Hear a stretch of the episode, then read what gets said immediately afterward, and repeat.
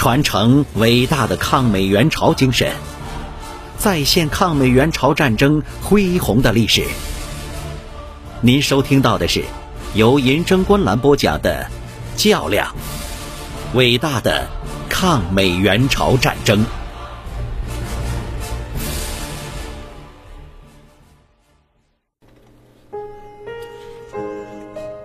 在彭德怀最初离开北京的时候，毛泽东曾设家宴招待即将上前线的彭德怀。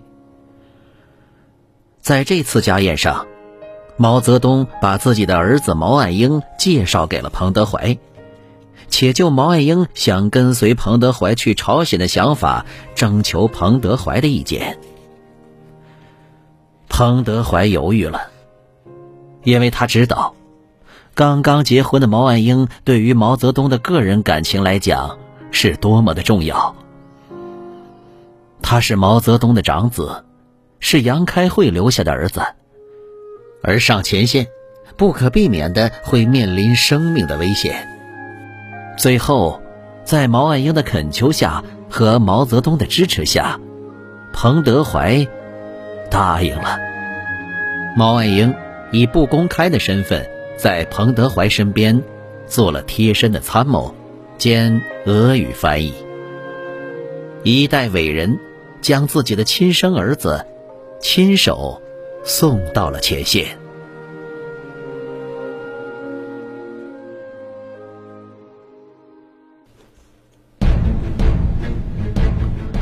一九五零年十月十九日。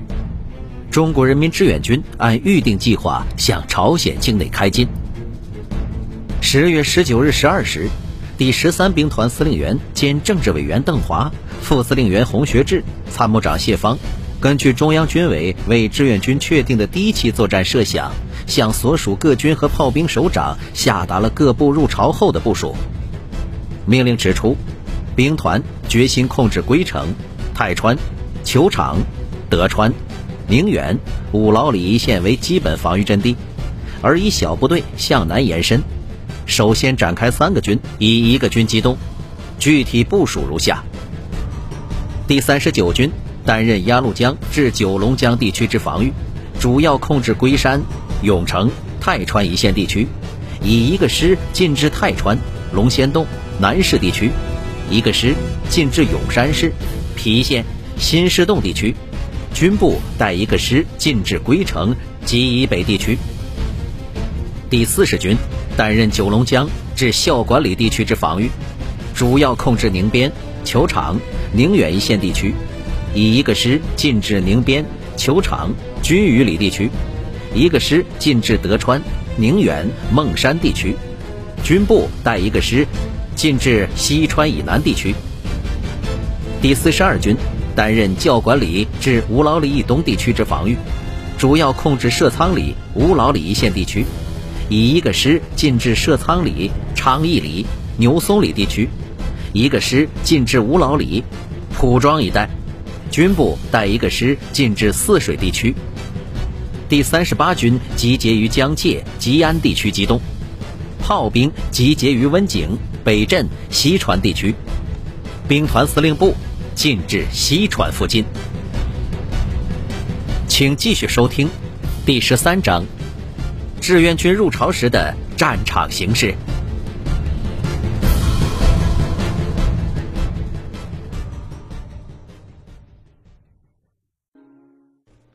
第七十三集，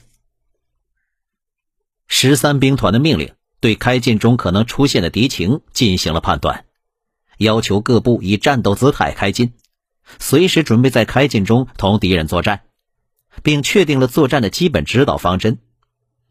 方针指出，此次进入朝鲜作战，军委要求我兵团必须从前面顶住敌人，保持阵地，稳定形势，争取时间，加紧装备，准备反攻。因此，我们的战役指导方针是以积极防御、阵地战与运动战相结合，以反击、袭击、伏击来歼灭与消灭敌人的有生力量。但根据目前敌人进展的情况来看，敌人并未发觉我军行动前可能继续冒进。在我开进过程中，可能产生三种情况：第一是敌先我到达预定地区，一是我刚到敌人即来，一是行进中遭遇，这些情况都有利于我造成从运动中歼灭敌人的有利机会。因此，各部在开进中应以战斗姿态前进，随时准备包围歼敌。如果敌人发觉我行动后而停止前进，各部进至指定地区之后，一方面迅速构筑工事，同时则应派遣小部队尽量向前伸出，插至敌后，袭击伏击敌人，以达到消耗敌人、迟滞敌人前进的目的。到二十日早晨。第四十军幺幺八师、幺二零师已经全部从安东，第四十二军第幺二六、幺二四师已全部从吉安，第三十九军幺幺七师先头团已从长甸河口分别渡过鸭绿江进入朝鲜。三十九军主力和三十八军也分别向安东和吉安车运中。早期时，第十三兵团司令部对十九日晚各渡口渡江组织情况向各军各炮师做了通报，并根据第一晚渡江的情况，对渡江组织提出了进一步的要求，同时报东北军区司令部和中央军委。在志愿军出动以前，由于没有空军的掩护，高射炮又太少，加之运输供应及冬季来临的防寒准备工作不足。因此，第十三兵团曾对出动后是否按中央要求完成任务表示担心，建议可否再准备两到三个月，等到苏联的新装备到达以后再做出动。然而，此时中央得到消息，美军北进速度加快，准备进攻平壤，朝鲜的形势已经不允许志愿军再推迟出动的时间了，遂于十九日按计划出动。既出动。就要决心克服困难。志愿军开始出动的第二天，一九五零年十月二十日，邓华、洪学智、韩先楚、杜平致电所属各军党委转各师团党委，并报军委总政治部，表示坚决拥护中共中央的英明决定，并要求所属全体官兵，特别是共产党员和党员干部，坚决克服困难，完成任务。电报指出。彭总和高岗同志亲自来此传达了中央对此次出兵的意图和决心。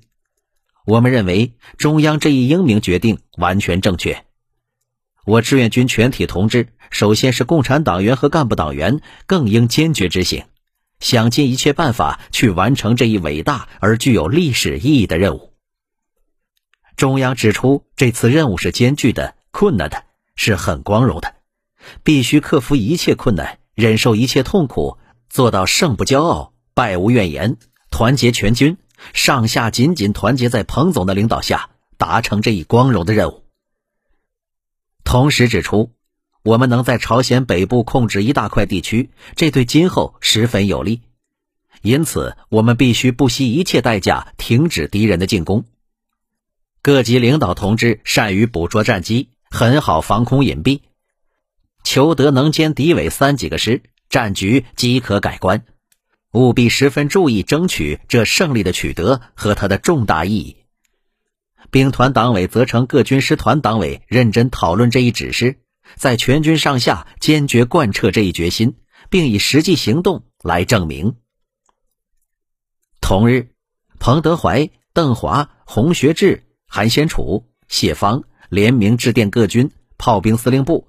要求各部确保行动秘密，争取战机。电报要求各电台应注意守听，以便随叫随应，但不要乱用电台，以减少目标的暴露。严格行军期间，黄昏后出发，拂晓前宿营隐蔽完毕。进入宿营地后，封锁消息，严格防空纪律。发现敌机，任何人不得暴露目标。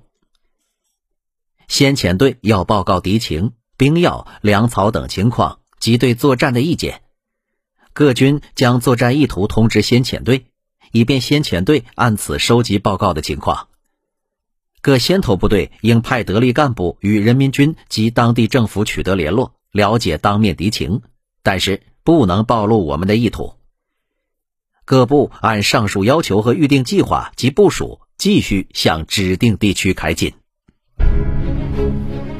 您刚才收听到的是由银城观澜制作播讲的《较量》。伟大的抗美援朝战争。